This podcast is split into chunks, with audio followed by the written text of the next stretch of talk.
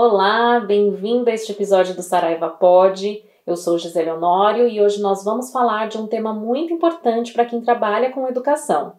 Com a disparada de casos de coronavírus no Brasil e no mundo, pelo menos metade dos estudantes do planeta está sem aulas, segundo as estimativas da Unesco. Enquanto isso, coordenadores e professores tentam se planejar nesse contexto inesperado sem prejudicar o ano letivo. Para ajudar nessa preparação, conversamos com a especialista no assunto, Carolina Costa Cavalcante, que é autora da Saraiva Consultoria em Educação Digital, Metodologias Inovativas e Design Thinking. Professora, com essa situação do coronavírus, muitas faculdades suspenderam aulas presenciais e estão buscando alternativas no online. Que recomendações você dá para gestores dessas instituições que querem incluir modelos à distância durante esse período de isolamento? Pensando aí no ensino superior, nós sabemos que o desafio é realmente grande. É, uma vez que muitas universidades, muitas faculdades fecharam as portas para a oferta de aulas presenciais e agora buscam nas aulas online ou na educação à distância uma alternativa para se manterem ativas, atenderem seus alunos e cumprirem com os requisitos que devem cumprir enquanto instituições de ensino superior. Pois bem, por onde começar então? Que recomendações eu poderia dar para gestores de instituições de ensino superior que querem incluir modelos à distância durante esse período de isolamento? O primeiro passo seria montar uma estratégia, na minha visão. Então, usando ferramentas aí de videoconferência, né, de webconferência, é, reunir tanto os coordenadores de curso quanto é, pessoas da equipe de TI, para fazer primeiramente um levantamento de práticas já existentes na instituição. Às vezes existe um curso específico, às vezes, sei lá, o curso de administração já tem um modelo implementado, já usa uma plataforma, já tem né, práticas de sucesso e talvez esse seja o momento de entender como isso é feito e reproduzir para os outros cursos, apresentar isso para os outros coordenadores.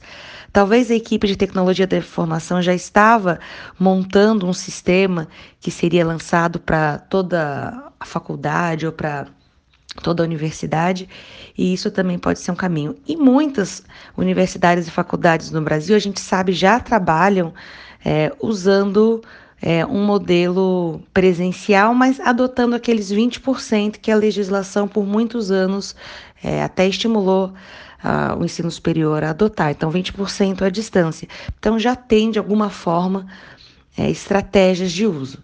Acontece que a gente sabe que tem professores que talvez já tenham é, trabalhado na educação à distância, já tenham produzido disciplinas específicas que são ofertadas nessa modalidade, e outros que realmente não têm a mínima ideia do que fazer para começar, né? Como dar um primeiro passo e, e transpor aí a sua proposta pedagógica para um modelo diferente, né? Um modelo mais digital. Então, eu diria que depois que for escolhida aí qual, qual serão as, quais serão as tecnologias ou a plataforma, né? Eu acho que uma plataforma, é bom ter uma plataforma, mesmo que depois a gente use outras ferramentas. Então, por exemplo, um Moodle, que é uma plataforma é, de código aberto, gratuita, é, poderia ser uma opção. Existem outras, né, que você paga por elas, que a vantagem é que você conta aí com suporte, mas acho que seria bom ter uma plataforma para centralizar tudo ali. Seria importante pensar em oferecer aos professores formação. Muitos gestores e professores podem achar que implementar um modelo de ensino à distância é complexo, principalmente para uma situação inesperada como essa. Existem maneiras de garantir boas experiências de ensino-aprendizagem com um pouco, indo pelo simples. Muitos gestores, professores que atuam em instituições de ensino superior podem estar pensando: nossa, agora a gente vai precisar migrar para o online porque não sabemos quanto tempo ficaremos afastados né, da sala de aula presencial. Será que isso está muito complexo? Né? Como que a gente vai conseguir garantir boas experiências de ensino-aprendizagem. Mesmo partindo né, de estratégias simples, como que a gente pode fazer nesse sentido? Bom, é, eu acho que um primeiro passo é a gente mapear que tecnologias os alunos já possuem, já usam. Então, a gente sabe que grande parte dos alunos utilizam ferramentas do Google. O Google tem ferramentas que são muito úteis para a educação. O Google Drive, que tem ali o Google Docs, onde a gente pode propor a escrita colaborativa de textos. É, Google Forms, onde a gente consegue, por exemplo, é, criar questionários e depois compartilhar os resultados. O WhatsApp, o e-mail, o YouTube são ferramentas que provavelmente esses alunos já adotam. É, além disso, eu acho que é importante, enquanto a gente forma os professores e orienta os professores a organizar um, um, plano de ação, um modelo de aulas online, né, com calendário, com cronograma de atividades, é legal realmente mapear como que isso vai ser feito, que as expectativas sejam baixadas um pouco dos professores, no sentido de que talvez muito do que eles planejaram tratar em sala de aula, propor para os alunos, vai precisar ser abordado de uma forma diferente e que talvez seja preciso deixar os materiais mais complexos, os conteúdos é, mais específicos ou que talvez demandem experiências em laboratório para quando realmente os alunos puderem voltar presencialmente para a faculdade. É lógico que as instituições que já têm modelos de educação à distância é, implementados, elas têm uma grande vantagem no sentido de já ter materiais produzidos, atividades é, que já foram realizadas, testadas, avaliadas, provavelmente adaptadas. Então, é, nesse, nesse sentido, elas têm uma vantagem. Mas acho que é importante delinear, né, junto com os coordenadores, com os professores, o que, que é o mínimo que eu espero desses alunos, né? E esse mínimo não quer dizer que é, eu vou fingir que estou dando aula, né?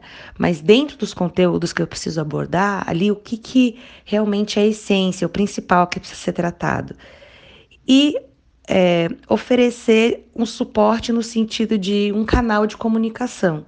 Então, eu diria um calendário muito simples de atividades, com explicações claras do que precisa ser lido, o que precisa ser assistido. Se o professor conseguir marcar horário de atendimento, até que seja, mesmo que seja por WhatsApp, pode ser muito legal para os alunos não sentirem um distanciamento tão grande. Eu acho que é, atividades que também permitam que os alunos conversem entre eles e construam coisas juntas também são bem interessantes, mas acho que simplicidade é o ponto. E professora, como professores e alunos que estavam acostumados ao 100% presencial podem se adaptar a esses modelos tendo a primeira experiência com o online? Em primeiro lugar, eu acho muito importante que exista uma comunicação transparente entre o professor e os alunos. Porque com uma comunicação transparente, as expectativas elas ficam alinhadas e o professor consegue se organizar, né? ninguém se preparou para o que aconteceu, então não existiu a possibilidade de uma capacitação prévia, de uma discussão prévia com, com profissionais da área de educação à distância, de aprendizagem digital em ambientes digitais. Então, acho que uma comunicação transparente é muito importante. E se o aluno perceber que o professor tem boa vontade, que a instituição tem boa vontade em manter as aulas, em avaliar de forma eficaz, em propor atividades onde a aprendizagem significativa, colaborativa vai ocorrer, com certeza os alunos também terão boa vontade, vão fazer a sua parte, né? Estamos todos juntos nisso.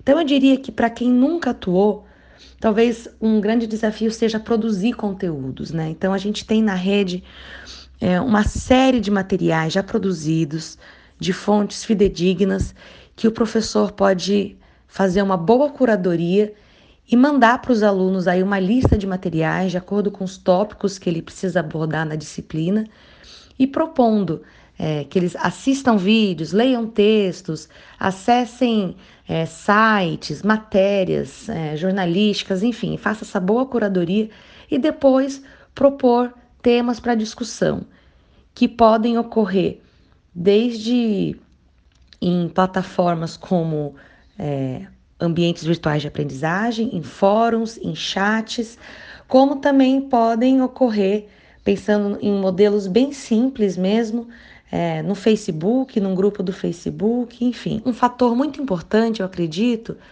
é que os professores e os alunos é, criem canais para compartilhar sucessos. compartilhar boas experiências. Às vezes, numa instituição, o que deu certo numa disciplina, no trabalho de um professor, pode inspirar outros professores no seu desafio de também é, atuar em ambientes digitais, especialmente aqueles que não têm essa experiência prévia. E realmente buscar conhecimento. Eu acho que tanto os professores quanto os alunos precisam estar dispostos e vão ter possibilidades de tempo, uma vez que estão né, passando pelo isolamento social, estão em casa, de acessar cursos, materiais que apoiem nesse processo e, lógico, avaliar os resultados, né? medir é, aquilo que deu certo e, e avaliar para poder repetir o que foi bom e mudar o que precisa de ajuste. Mas eu acho que agora a paciência, a boa vontade e uma boa comunicação são aspectos fundamentais. Como garantir a produtividade tanto do professor quanto do aluno nessa modalidade à distância? Nesse momento, o papel dos gestores educacionais e coordenadores de curso é fundamental, porque são eles que vão orquestrar as ações de mobilização do corpo docente e de acompanhamento dos alunos na entrada para o digital. Lógico que as instituições que já atuam com educação à distância já têm toda uma estrutura montada, inclusive tutores formados, é, professores que já atuaram como autores de conteúdo, já gravaram videoaula, já têm é, uma fluência muito maior no uso das ferramentas. Mas para aquelas instituições que não têm, que são muitas, né? É, realmente os coordenadores eles precisam estar muito próximos dos professores para entender qual a estratégia a ser adotada. Às vezes, a necessidade de uma disciplina, do ponto de vista de ferramentas, é muito diferente da necessidade de uma outra disciplina. Às vezes, um professor da área de exatas, é, estatística, finanças, é, cálculo, ele vai precisar de ferramentas digitais que são muito únicas né, para tratar do seu conteúdo. Os professores da área de biológicas é, podem talvez propor: olha, a gente vai precisar trabalhar com laboratórios virtuais. E eu fiz uma pesquisa, achei esse aqui, de uma universidade pública, que está aberto, né, o conteúdo aberto. Então, acho que é estar tá disposto a ouvir as necessidades dos professores e realmente orientar e acompanhar. Acho que reuniões semanais, né, usando.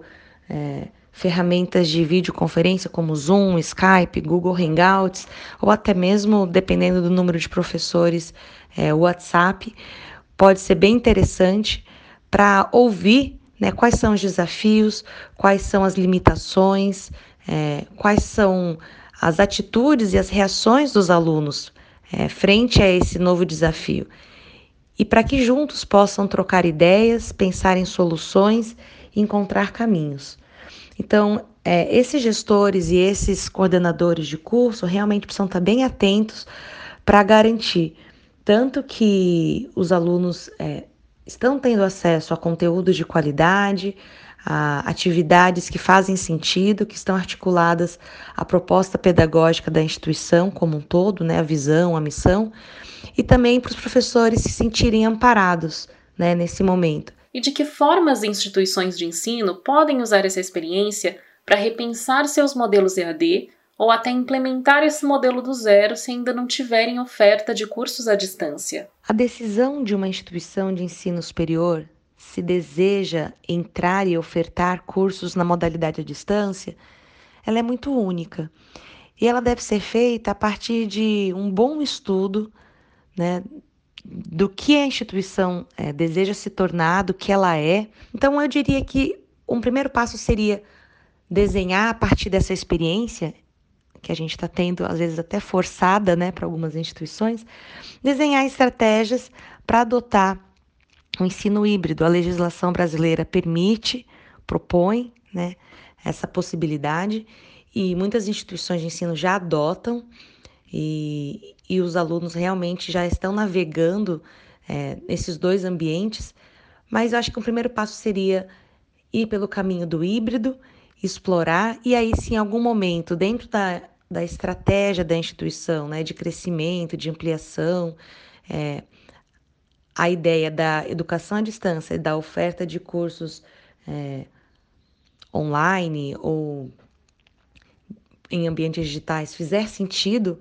aí sim eu acho que é um segundo momento para se buscar essa alternativa. Mas por enquanto, é, eu acho que todo aprendizado né, que a instituição terá nesse período é, de trabalhar com esse novo modelo, ele deve sim e pode ser aproveitado para implementar atividades online, atividades presenciais ofertadas de maneira intercalada e possibilitando é, um, um engajamento dos alunos em diferentes ambientes, para que as experiências de aprendizagem sejam diversas, produtivas e relevantes.